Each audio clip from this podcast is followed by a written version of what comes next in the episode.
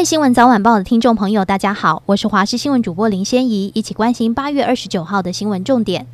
中度台风苏拉持续靠近台湾，预计明后两天是影响最剧烈的时段。花东南部山区将出现局部豪雨，而中央气象局表示，目前已经发布海上警报，预计今天下午会发布陆上警报。警报的可能时间点在今天下午两点半及五点半，可能警戒区包括恒春半岛与兰屿。气象局检验机郑万华表示，今天各地天气仍然晴朗炎热，午后中南部、北部山区有阵雨，晚上开始台风云系影响，东半部就会出现断续的降雨。明天东半部恒春半岛整天有阵雨，降雨时间比今天增长，南部北部有短暂阵雨，中部午后也有阵雨。而周四苏拉移动到西南部海面，东部南部整天有阵雨，其他各地是短暂阵雨。尤其在周二、周四，东部南部要小心大雨的出现，而南部山区雨势最大。另外，花东南部山区可能会有局部性的豪雨。温度方面，今天西半部三十四到三十五度，东半部三十三度，双北、桃园、高屏、花东有三三十六度以上高温。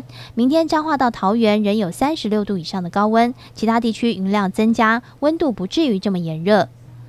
台北市长蒋万安今天一早搭机前往中国上海，准备参加为期三天的双城论坛与市政交流。蒋万安表示，现阶段两岸关系不平静是渴望和平的台湾民众不乐见的事，且两岸近年来因为渔农产品销售摩擦，迫切需要对话机制来解决。由此可知，两岸需要持续对话的机制跟诚意，而自己会用实际行动来改变形势，创造形势。越南总理范明政会见到访的新加坡总理李显龙。李显龙表示，越南是新加坡在区域里的重要战略伙伴，双方并考虑在未来双边关系升级为全面战略伙伴的可能性。越南外交部新闻稿表示，在会见中，李显龙指出，越南是新加坡在区域里的重要战略伙伴，他并对越新关系的发展表示满意。双方谈及新加坡在今年前八个月对越南的投资排名第一，新注册资本超过三十六亿美元。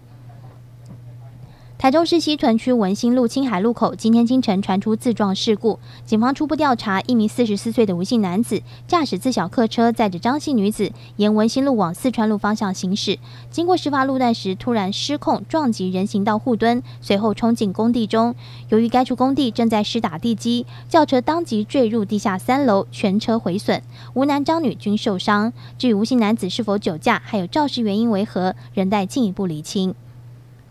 日本二十四号开始排放核废水，中国、港澳、南韩、台湾听信盐中的碘可以防辐射的谣言，开始出现发生抢盐潮。媒体直击北京超市货架全被抢购一空，超市也张贴官方标语，呼吁不涨价、不限购。但其中一段话值得玩味：广井盐和湖盐生产均不受日本核污染影响，可以不提海盐日后生产品质。中国官方极度不满日本二十四号排放核废水，核处理水当中含有放射性物质氚，也让各国担忧对于海洋环境造成长期负面影响。中国海关总署甚至同日宣布，二十四号起全面暂停进口原产地为日本的水产品。